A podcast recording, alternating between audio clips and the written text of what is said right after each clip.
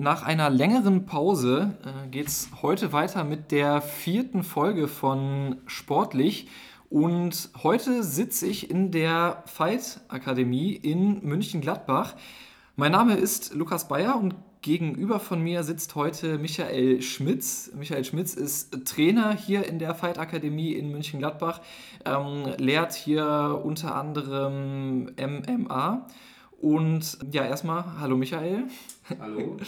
Meine erste Frage an dich. Ähm, es geht ja heute um das Thema Kampfsport. Woher kommt denn deine Liebe für den Kampfsport? Ja, also angefangen hat damals alles so, als ich äh, junge 16 Jahre war und äh, mein Vater mich äh, mit zum Kampfsport genommen hat. Also er hatte schon vorher, ein Jahr vorher, glaube ich, schon angefangen. Und ähm, von da aus ähm, ja, hat er mich mit zum Jeet Kune Do Training genommen. Das war so mein Start dabei. Ähm, ja, und wir haben halt immer zusammen trainiert und das hat ja jede Menge Spaß bereitet. Und daraus entwickelten sich halt riesige Abenteuer. Also wir sind äh, zusammen nach Las, äh, Las Vegas geflogen, ähm, waren ganz viel äh, in London unterwegs, haben halt immer trainiert und dann kam halt irgendwann der Gedanke auf, so eine eigene Schule aufzumachen. Hast du denn nur trainiert oder hast du auch von Anfang an gekämpft schon? Äh, nee, also ich habe lange Zeit nur trainiert und ähm, ich weiß gar nicht genau, ich glaube um 2001 oder irgendwie sowas habe ich die ersten Wettkämpfe mitgemacht. Jetzt hast du erzählt, dass dein, dein Vater dich damit irgendwie darauf aufmerksam gemacht hat. Was hat denn für dich so den Reiz ausgemacht, Kampfsport zu machen, statt, ich sag mal, Fußball zu spielen oder eine andere Sportart zu machen? Ähm, also ich finde halt, äh, also ne, damals war es halt so, dass man einfach zusammen was mit Dad gemacht hat, was total Spaß gemacht hat und dadurch ja auch äh, super ähm, ja, äh, Beziehung halt aufgebaut wird, beziehungsweise ne, man halt da wirklich innig miteinander trainieren kann. Das war halt äh, der, der ausschlaggebende Punkt. Was über die Jahre halt geblieben ist, äh, geblieben ist, ist halt so, ähm, äh, der Reiz dabei immer noch ist, äh, man, man lernt halt immer wieder neue Dinge. Also es ist nie, nie, dass man irgendwie ausgelernt hat, sondern es geht halt immer wieder weiter in die Perfektion, immer wieder neue Dinge entwickeln sich. Ähm, hier beim Team ist es zum Beispiel so, ähm, man jagt sich immer gegenseitig auf der Matte. Also wenn wir hier miteinander Luther Livre gerade im Bodenkampf unterwegs sind, ähm, wenn man dann eine Woche raus ist, ne, irgendwie mit dem Urlaub, dann braucht man erstmal wieder zwei, drei Tage, um wieder reinzukommen und äh, man merkt so, die anderen sind immer noch dabei und so, das ist halt auch der Spaß, den man äh, dabei sehr empfindet oder ich dabei sehr empfinde. Welche Kampfkunst hast du denn eigentlich am liebsten? Äh, also Präferenz ist definitiv Luta Livre. Ich habe mit Jeet Kune Do angefangen, nachher kam Kali, philippinischer Stockkampf dazu. 2005 ähm, habe ich mit Luta Livre angefangen. Luta Livre ist brasilianischer Ringkampf. Es geht halt darum, den anderen auf den Boden zu bringen und äh, dort mit Hebel- oder Würgetechniken zur Aufgabe zu bringen. Und äh, ja, das ist ähm, das absolute Highlight im Moment. Und das ist auch der bestlaufendste Kurs hier in unserer ähm, Akademie. Viele motivierte Leute und ja, macht riesen Spaß. Was würdest du denn jetzt sagen, wenn wir mal davon ausgehen, jemand möchte mit Kampfsport irgendwie anfangen? Äh, Gibt es da irgendwelche Tipps, die man irgendwie sagen kann, für den ist das am besten geeignet, für den anderen ist das am besten geeignet oder soll einfach die Person sich dann mal selber ausprobieren, was irgendwie für ihn am besten ist? Ähm, also grundsätzlich muss man immer mal ausprobieren. Also gibt, man unterscheidet ja so ein bisschen, bei, es gibt ja einmal Kampfsport, es gibt Kampfkunst und Selbstverteidigung. Das sind so die drei großen Oberthemen. So. Und ähm, man sollte einfach mal in alles auch reingeschaut haben. Alter ähm, ist auch relativ egal. Also wir starten hier mit unseren Kinderkursen Jeet Kune Do mit fünf Jahren ungefähr. Dann äh, ist die Aufnahmefähigkeit hoch genug. Alles andere sind halt so ein bisschen spielerische Aspekte. Also auch bei den Kindern mit fünf ist halt sehr viel Bewegungslehre, spielerische Sachen und dann nach oben hin eigentlich keinerlei Grenzen gesetzt. Gibt es denn da irgendwelche Voraussetzungen, die man erfüllen muss? Muss man davor schon topfit sein oder also je nachdem, welche Gruppe man besucht oder ist das eigentlich egal, auch wenn man eher ein bisschen unsportlich ist? Ja, also ähm, ich sag mal, Luther Liebe ist schon vom Fitnessfaktor her relativ hoch, da muss man halt schauen, aber ne, wie gesagt, es gibt halt für jeden äh, äh, Topf den passenden Deckel. Also ne, ähm, ich habe zum Beispiel schon mal, wir hatten jemanden hier mit einem Schlaganfall, der konnte halt nicht mehr so gut stehen und hat dann halt am Boden gearbeitet, was für ihn funktionierte. Ähm, oder zum Beispiel einen 240 Kilo Menschen, der natürlich nicht so äh, sehr am Boden rumtun konnte, sondern den hat dem aber Kali sehr viel Spaß macht. Und deswegen ähm, die körperliche Voraussetzung, also äh, die Grenzen sind weit gesteckt was ich mich auch immer, ich meine, ich habe es ja auch selber eine Zeit lang gemacht und habe ähm, dabei auch gemerkt, wie, wie fordernd, wie anstrengend das ist. Kann man denn auch sagen, dass man, bevor man damit anfängt oder verschiedene Kampfsportarten ausprobiert, dass man auch irgendwie die Schmerzgrenze bei einem ein bisschen höher liegen muss, dass man, sage ich mal, bei verschiedenen Übungen, die man macht, Sachen aushalten muss und darauf dann auch irgendwie ja, vorbereitet sein muss? Oder kann man da allgemein sagen, das ist Quatsch? Nee, das ist äh, Trainingssache. Also ich glaube, hier, also hier muss niemand hinkommen und stellt sich hin und man kriegt dann die ganze Zeit äh, die Kicks vor den Oberschenkel geballert, bis alles bunt und blau ist. Ähm, man gewöhnt sich mit der Zeit immer mehr daran. Auch der Körper gewöhnt sich daran wenn man am Anfang ähm, zum Beispiel im äh, Kali gibt so bestimmte Bewegungsabläufe, ähm, die, der nennt sich halt Hubat, wo äh, mit den Händen praktisch immer geblockt wird. Und ähm, dann hat man am Anfang die Unterarme blau. So. Aber je öfter man das macht, umso ähm, mehr gewöhnt sich die Haut daran, die Muskulatur, die Knochen. Und ähm, ja, das ist halt alles eine Frage vom Training. Also Übung macht den Meister, Übung. kann man in dem Fall, genau. man in dem Fall sagen. Ähm, was bringt das denn, dieses, das ganze Training, was auch hier angeboten wird, für die Fitness? Wir hatten vorher eben schon mal kurz geredet, habe ich gesagt, als ich hier trainiert habe, das war so die Zeit, wo ich mit am fittesten war. Merkst du das auch bei allen anderen, die hier trainieren, dass das so, also dieses Fitness-Level, dass das auch immer mehr gesteigert wird? Ja, also definitiv. Gerade Luther Livre ist äh, sehr viel äh, körperliche Fitness gefragt.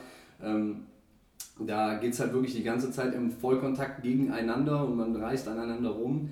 Ähm, das ist schon ähm, ziemlich, ziemlich wichtig, die Fitness. Aber die baut sich halt auch mit der Zeit auf. Und es ist eine ganz andere Fitness als, ähm, als jetzt zum Beispiel in einem reinen Stand-up. Also ich habe viele Leute, die wirklich äh, ambitionierte Wettkämpfer auch von anderen Schulen, die hier rüberkommen und sich mal den Bodenkampf angucken wollen und denken und sagen dann nachher so, ey, ich hatte überhaupt keine Kondition, das kann doch gar nicht sein.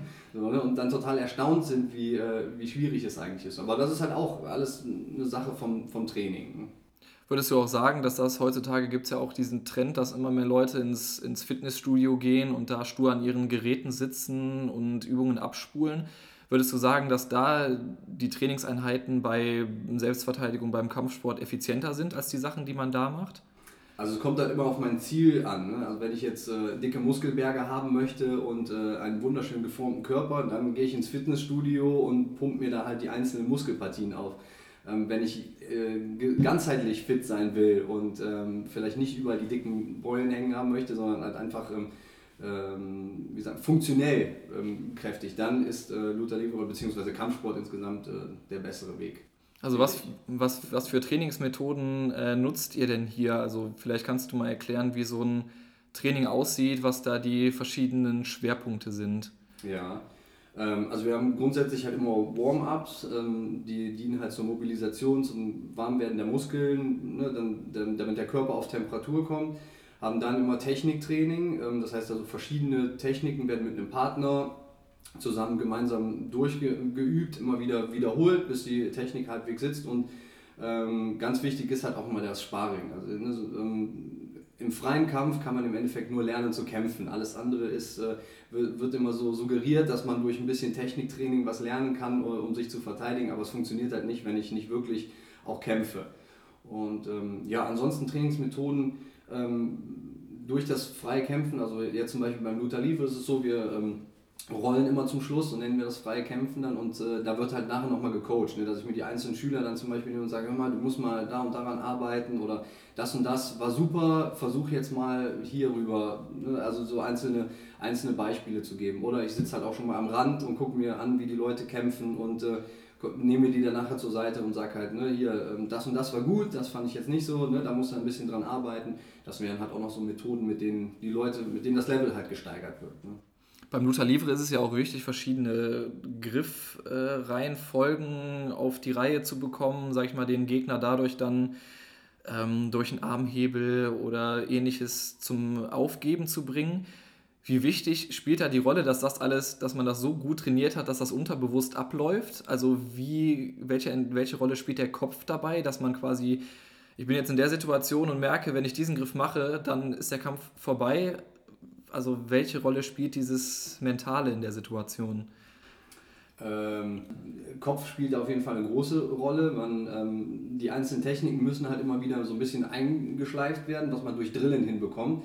Aber dann ist halt auch wieder vom Drillen aus in den freien Kampf und die dann halt im Kampf in der Schnelligkeit dann umzusetzen. Das ist halt so das, das Spannende dabei. Und da merkt man halt auch die Jahre der Erfahrung auf der Matte, ähm, wo, wo die Leute halt ne, so einen Ticken schneller voraus sind. Also man sagt ja immer so, Luther Liebe ist das Schachspiel am Boden und äh, dass man halt zu dem Gegner ein, zwei Züge voraus ist. Das heißt also, ich merke, er greift meinen Arm, alles klar, jetzt kann ich von hier aus das und das machen, ich weiß, er will das und das machen.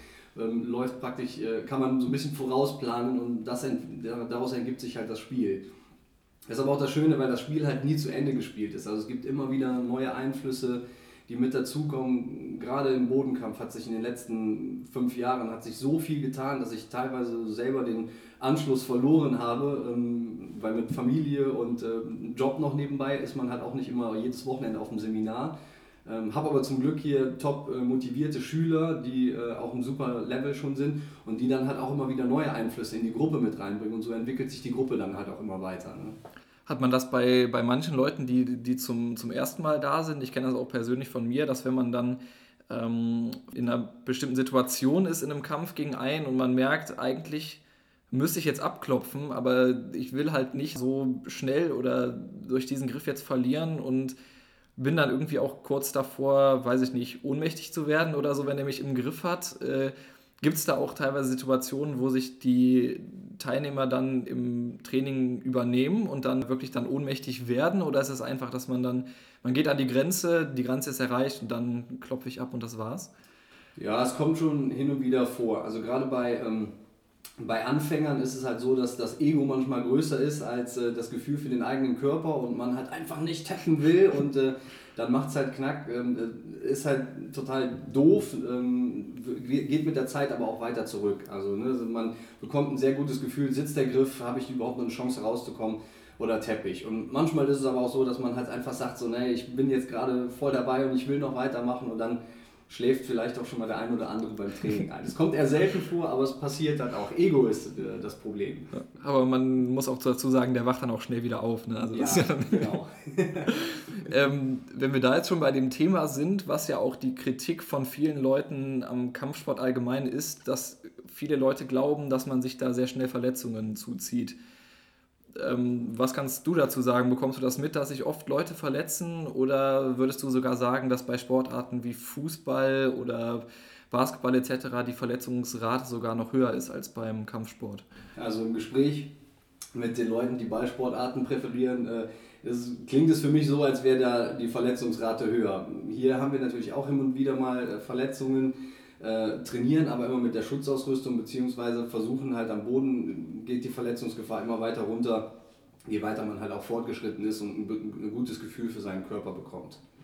Was noch ein Vorurteil ist, was man beim Kampfsport immer mit, mitbekommt, irgendwie, wenn man damit sich nicht allzu gut auskennt, ist ja das Klientel, was das betreibt dass äh, das nur Leute sind, die äh, nur dann diesen Kampfsportgedanken haben. Was würdest du denn dazu sagen? Was für Leute trainieren hier in der Fight Akademie und kannst du was zu diesen Vorurteilen sagen, die es da gibt? Ja, also man hat dann immer so die Leute, die bisher noch nicht mit Kampfsport in Kontakt gekommen sind, haben immer so ein bisschen Angst, ja, wenn ich da jetzt hinkomme in die Gruppe, dann werde ich bestimmt von allen verprügelt oder irgendwie sowas. Äh, äh ist halt überhaupt nicht der Fall. Ne? Also hier achten wir sehr aufeinander und vom äh, Klientel her, es kommt natürlich immer sehr auf die Gruppe an. Also es gibt wahrscheinlich auch genug Kampfsportgruppen draußen, die, wo ich das unterschreiben würde. Ähm, hier finde ich, ist es nicht der Fall.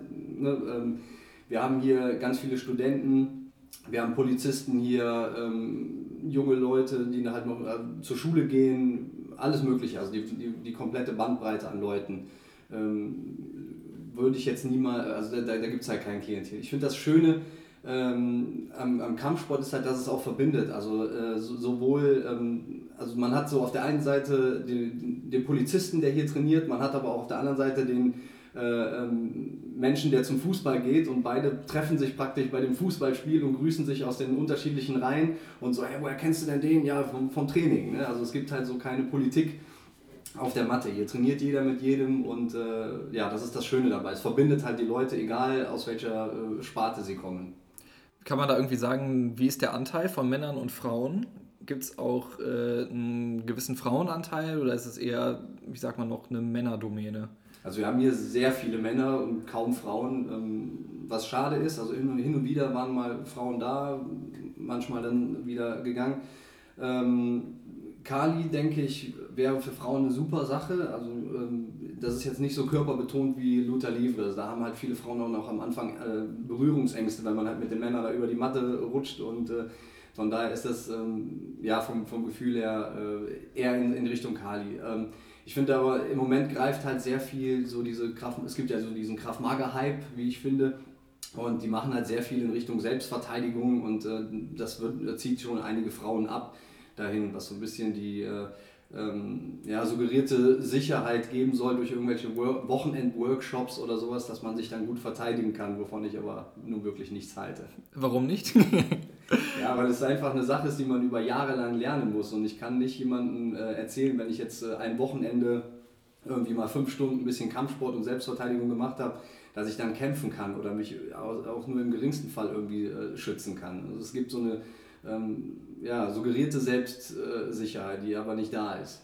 Kommen wir mal ein bisschen zu einem anderen Thema. Es gibt ja auch, ähm, das hast du am Anfang schon mal angesprochen, auch viele Leute hier in der Fight Akademie, die auch Wettkämpfe bestreiten. Jetzt kennt man das ja von, von großen Boxkämpfen, dass dann eine Zeit lang auch immer dann der Fokus auf dem einen Gegner liegt, den man dann in dem Wettkampf hat oder in dem Boxkampf dann zum Beispiel. Wie ist das denn hier? Wie läuft da quasi eine Vorbereitung auf Kämpfe ab? Ist das dann auch schon gegnerspezifisch oder nur dann auf die Stärken des, ähm, des eigenen Kämpfers hier in der Akademie bezogen? Wie läuft sowas ab? Also ähm, die meisten Turniere, die wir bestreiten, sind halt im Grappling ähm, und äh, da hat man ja sowieso immer nur Turniere. Also man kennt seine Gegner nicht, sondern man muss sich dann halt einfach gut vorbereiten, indem wir halt viel Rollen, also viel Sparring, ähm, viel aus dem Stand auch starten, um die Takedowns dann zu üben und geht dann halt in die, in die Kämpfe hinein. Beim MMA sieht es schon anders aus, weil da hat man ja meistens einen, einen, Gegner, da kann man dann schon mal eine Analyse betreiben. Also wir haben ja hier den Chris, der unser Top-MMA-Kämpfer ist. Ich glaube, zwischenzeitlich war er beim äh, äh, Ranking ähm, Nummer 5, also Platz Nummer 5 im Deutschland-Ranking Ground and Pound. Ähm, und er hat dann schon äh, äh spezifisch seine Gegner halt ähm, ne, analysiert, vielleicht Kämpfe angeguckt, okay, ne, so, der ist vielleicht eher der Stand-up-Gegner, er ist mehr der, der Ground-Fighter, ähm, wie kann ich dagegen arbeiten? Da wird schon genauer geguckt, aber sonst hat man halt wenig Chance bei den Turnieren. Ähm, wie ist das denn, findest du allgemein? Ich hatte jetzt hier auch in der, in der Fight Akademie hängen ja auch äh, Plakate von, von Wettkämpfen etc., die stattfinden, stattgefunden haben. Ist es so, dass äh, auch wenn wir jetzt gerade über MMA sprechen, dass da auch immer mehr Veranstaltungen kommen, die jetzt ähm, hier auch dann eine bestimmte Bestätigung finden von, sage ich mal, vielen Zuschauern, die kommen. Also, denn man kennt das ja, der Hype kommt ja ein bisschen aus Amerika von der UFC. Merkt man, dass da jetzt auch in Deutschland so ein gewisser Hype entsteht oder wird durch diese Vorurteile, die es da gibt, wird das alles immer noch ein bisschen gehemmt? Also es wird definitiv durch die Vorurteile noch ein bisschen gehemmt, aber es kommt halt auch immer mehr. Also die Leute, ähm, es ist mehr in, im Breitensport angekommen. Ähm, Bildzeitung schreibt darüber, keine Ahnung, also ne, so die, die, unter der normalen Bevölkerung ist es schon mehr angekommen. Einfach Boxen war lange Zeit super langweilig. Ähm, jetzt sieht man so ein bisschen MMA, äh, ne, ist ja noch, noch aufregender. Ähm, es, es kommt immer weiter an. Es gibt immer mehr Turniere. Gerade, also ich weiß noch, als ich 2005 halt mit Lothar Liebe gestartet habe, da gab es vielleicht von den Grappling-Turnieren äh, fünf Stück oder irgendwie sowas äh, im Jahr. Mittlerweile kann man fast einmal im Monat mindestens kämpfen. Es wird halt immer mehr angeboten. Es ist, ähm, ja, die, die Gruppen werden auch größer. Es gibt mehr Schulen, die Luther Liebe oder Grappling, MMA unterrichten und ähm, das Interesse ist halt einfach da. Sind diese Turniere dann in, in ganz Deutschland verteilt oder ist das dann auf NRW bezogen, dass es auch hier immer mehr gibt? Auf, also in ganz Deutschland verteilt, also sogar europaweit. Also ne, da gibt es halt überall immer wieder neue Turniere, die aus dem Boden kommen oder große Turnierorganisationen, ähm, die sich dann zum Beispiel jetzt nach Deutschland bewegen. Ne, aus, äh, die NAGA zum Beispiel, die North American Grappling Association, die jetzt die auch hier Turniere an, äh, veranstaltet, ADCC, ähm, sind alles so Dinge, die, die immer größer werden. Ähm, was würdest du denn sagen, wie sich das jetzt, auch wenn ein Blick in die Zukunft immer schwierig ist, wie wird sich das denn weiterentwickeln? Glaubst du, dass es irgendwann so weit sein könnte, dass äh, MMA nicht mehr mit diesen Vorurteilen belastet ist? Oder wird es so bleiben, wie es momentan ist? Dass, ich glaube, es ist ja auch so, dass es nicht offiziell im Fernsehen gezeigt wird, dass äh, Sport 1 und so da keine Wettkämpfe zeigt. Glaubst du, dass sich das ändern könnte? Ja, ich hoffe es. Also gerade für den Sport, damit halt die Sportler ähm, fairer bezahlt werden können, weil je, je populärer es ist und je breitensportmäßiger es halt ankommt, umso besser würden halt auch die Leute ähm, dafür bezahlt werden. Ähm, es ist eine schwierige Geschichte. Man sieht ja immer, dass ne, so, so, ein großes Thema ist ja mal so dieses Kämpferschutzgitter. Ne? Man spricht dann immer von den Käfigkämpfen. So, ähm, ich war schon auf diversen Veranstaltungen, wo halt kein Kämpferschutzgitter benutzt wurde, wo dann zum Beispiel ein Ring äh, so gebaut wurde, dass angeblich die Leute halt nicht aus dem Ring fallen konnten. Man merkt aber relativ schnell, oder man hat da bei dem Kampf halt auch relativ schnell gesehen, bei einem Shoot und richtig rein und schon flogen beide Leute aus dem Ring raus. Also das ist ja dieser Käfig, der halt da drumherum ist, oder das Kämpferschutzgitter ist halt nicht dafür da, ähm, ne, damit es halt martialisch aussieht und da sind zwei Leute drin eingesperrt, die, die äh, bis aufs Blut kämpfen, sondern es ist halt einfach dafür da, es gibt keine große Alternative, äh, um, um die Leute zu schützen, die im Ring sind, dass sie halt nicht aus dem Ring rausfallen.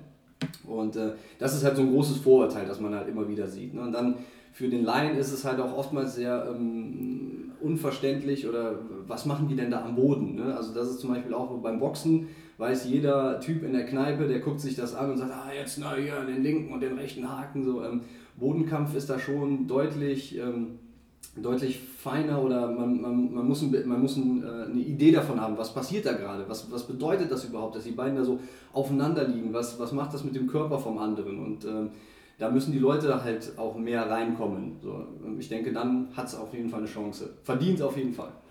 Ja, ich glaube, was da auch immer noch ein Problem ist, ist, dass viele Leute hemmt, das zu gucken oder sich, das, sich damit zu beschäftigen, dass sie glauben, dass es halt fast gar keine Regeln gibt. Ne? Also hatte das auch ähm, teilweise, bevor man dann angefangen hat, man sieht dann, einer liegt auf dem Boden und der andere haut die ganze Zeit noch drauf wenn man dann, finde ich, aber selber mal anfängt, dann merkt man auch in dieser Situation, wo man ist, dass der eine quasi auf dem Boden liegt und der andere da einfach nur draufschlägt, gibt es ja für den, der auf dem Boden liegt, auch noch verschiedene Situationen, da wieder rauszukommen und den Kampf zu drehen. Also ist das auch irgendwie, würdest du sagen, auch noch ein Unwissen, was das angeht, dass es keine Regeln, angeblich keine Regeln gibt? Ja, also natürlich, ne, es, sieht halt, es sieht halt aus wie die Schulhofschlägerei manchmal, ne, aber dass halt das auch Taktik sein kann, dass man sich halt zumacht, sich schützt, der andere schlägt mit, den, mit seinen Schlägen drauf, die verpuffen aber und macht sich müde und schon kann man den Kampf halt wieder rumreißen. Also das sind alles äh, technische und taktische Aspekte auch, die, ähm, die halt erstmal ankommen müssen. Also ne, das, das, man muss ein bisschen Verständnis von dem Sport haben, um, äh,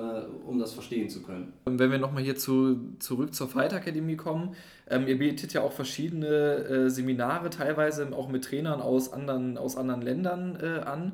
Wie wichtig ist da auch dieser Zusammenhalt zwischen Schulen, die dann auch äh, andere Lehr Lerninhalte noch, noch mit einbeziehen? Ähm, ja, also zum, zum einen haben wir, also mein, mein Luther Liebe Trainer stammt ja aus Paris, den, den wir halt äh, hierhin einladen. Mein Jeet Kune Trainer Bob Breen aus London, der, der halt immer wieder hinkommt. Also dieser Austausch ist halt sehr wichtig. Ähm, gibt halt auch immer wieder neuen Input, so ähm, einfach damit man selber sich auch fortbildet. Ähm, wichtig finde ich halt auch, dass man auch über den Tellerrand äh, blickt. Also das fand ich halt schon damals mit Jeet Kune Do, so dieser Gedanke, ähm, dass man halt nicht so festgefahren ist auf sein System. Das ist das einzig Wahre, sondern ähm, es gibt halt verschiedenste Einflüsse und alle Einflüsse kann man aufnehmen. Also selbst im Kampf. Also der eine erzählt die, äh, zeigt die Technik so, der andere zeigt die Technik so. Für den einen funktioniert sie so, für den anderen aber auch nicht. Und deswegen ist es halt wichtig, dass man halt äh, sich viel Input ein, einholt und äh, dann halt für sich das, das Wichtigste rauszieht. Also das ist genau dieser, diese Philosophie, die ja Bruce Lee schon vertreten hat. Und genau das gleiche passt aber auch äh, auf den Bodenkampf immer noch. Also das heißt, es gibt verschiedene Philosophien, sage ich mal, wie man dann da Training, Trainingsmethoden lernen kann, wie man verschiedene Griffe erlernen kann. Es gibt so ein bisschen verschiedene Stile, sage ich mal. Oder die einen konzentrieren sich super auf äh, Fußhebel zum Beispiel oder äh, die anderen konzentrieren sich mehr auf Guillotinen. Äh, ne, das, sind so verschiedene Richtungen. Ähm, und auch da gibt es halt von ähm, Kämpfer zu Kämpfer unterschiedliche Methoden, eine Technik zu machen. Und für manche, die lange Arme haben, funktioniert vielleicht die eine Technik wenn der Arm aber kurz ist, muss, muss ich ein bisschen umdenken. So. Und da halt einfach verschiedene Einflüsse ähm, zu nehmen und die dann halt ähm, auszuprobieren.